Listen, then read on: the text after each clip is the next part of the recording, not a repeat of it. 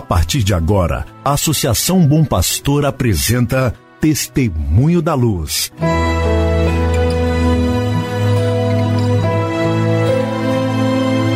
Com a palavra, o arcebispo de Montes Claros, Dom João Justino de Medeiros Silva.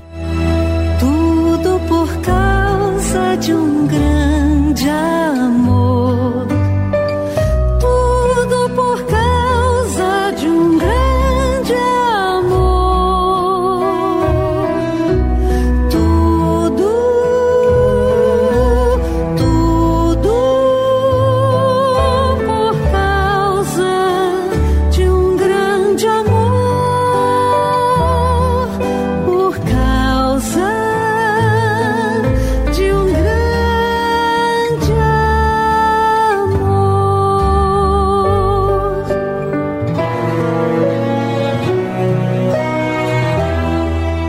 Iniciamos neste momento mais um programa Testemunho da Luz. Um programa preparado para que você e sua família estejam em sintonia com o caminho evangelizador da Arquidiocese de Montes Claros.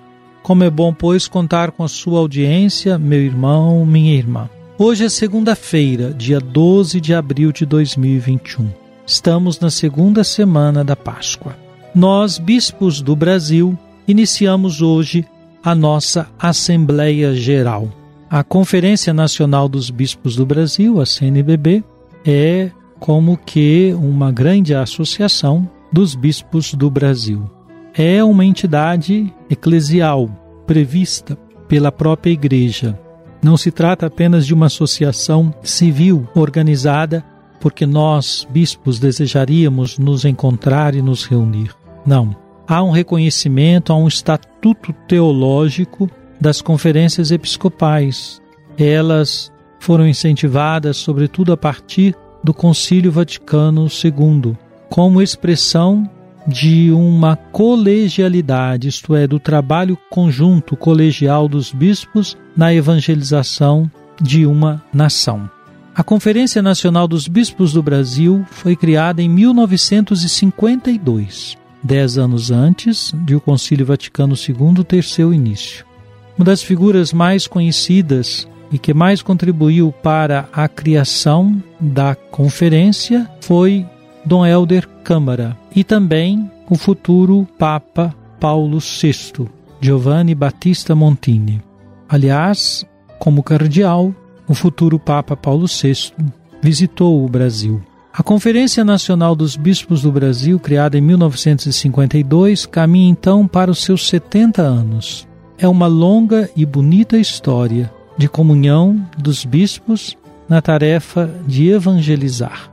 Por isso que o objetivo geral da nossa ação evangelizadora da Igreja no Brasil começa sempre com este verbo no imperativo: evangelizar. Evangelizar o povo brasileiro. É essa a nossa tarefa permanente e a tarefa de cada bispo em sua diocese. Anualmente temos a Assembleia Geral. Ela acontece de modo presencial, o que foi impossibilitado o ano passado e neste ano em razão da pandemia. Nos últimos anos temos nos encontrado em Aparecida, no Santuário Nacional da Padroeira do Brasil. Desta vez estamos em assembleia de modo virtual. Dedicamos de hoje, segunda-feira, até a próxima sexta-feira, sete horas por dia à Assembleia, com um conjunto de temas, de estudos, de trabalho, tudo muito bem organizado pela Secretaria-Geral da CNBB, que tem neste momento à frente Dom Joel Portela Amado, Bispo Auxiliar do Rio de Janeiro e que reside em Brasília para ser o secretário-geral da nossa conferência. Peço as suas orações. São tempos difíceis, desafiadores, e é muito bom que, ainda que de modo virtual, nós, os bispos, possamos nos reunir para dar prosseguimento a tantos projetos de evangelização em nosso país. Sempre em sintonia com o nosso povo. Reze pela nossa Assembleia. Reze por nós.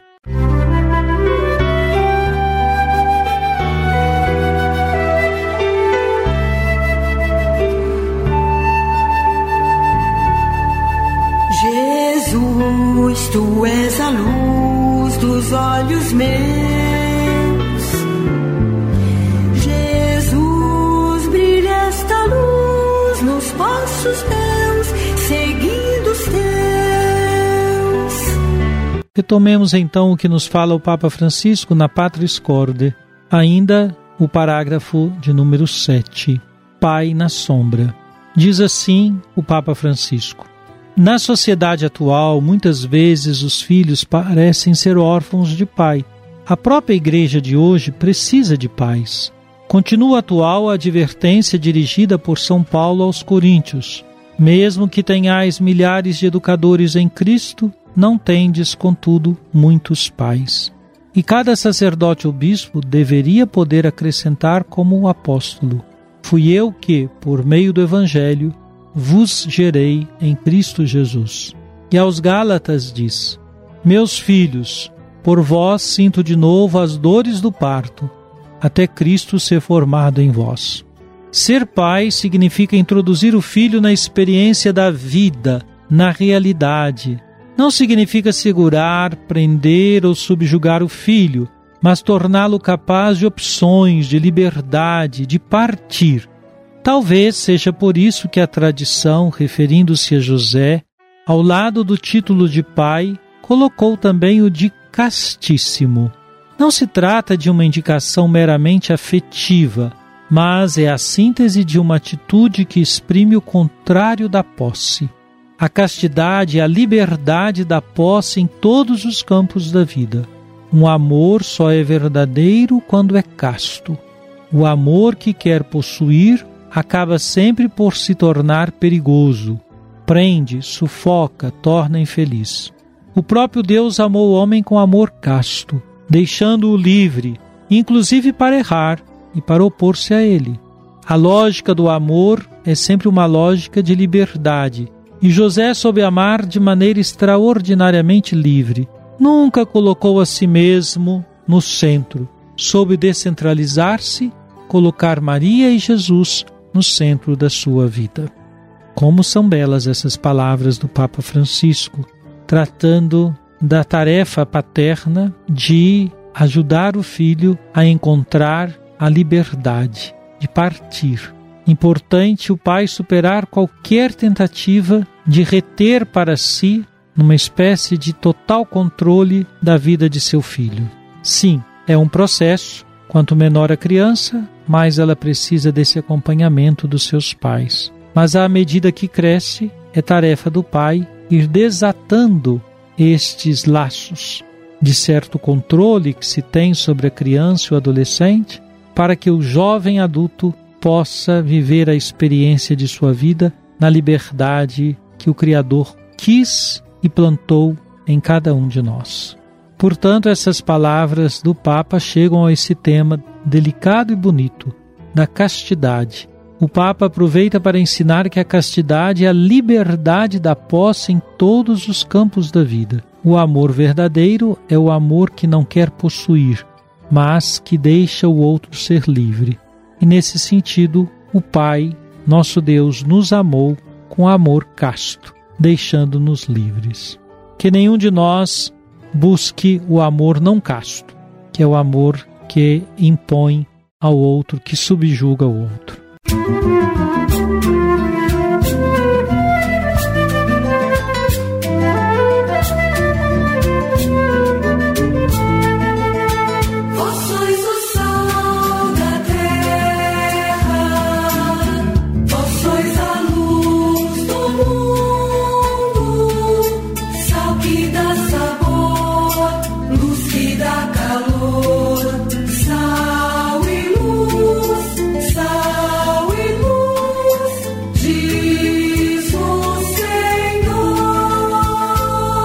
Oremos, Deus eterno e todo-poderoso, a quem ousamos chamar de Pai. Dai-nos cada vez mais um coração de filhos para alcançarmos a herança prometida. Por nosso Senhor Jesus Cristo, vosso Filho, na unidade do Espírito Santo. Amém. Venha sobre você, meu irmão, sobre sua família, sobre sua comunidade de fé, a bênção de Deus Todo-Poderoso, Pai, Filho e Espírito Santo. Amém.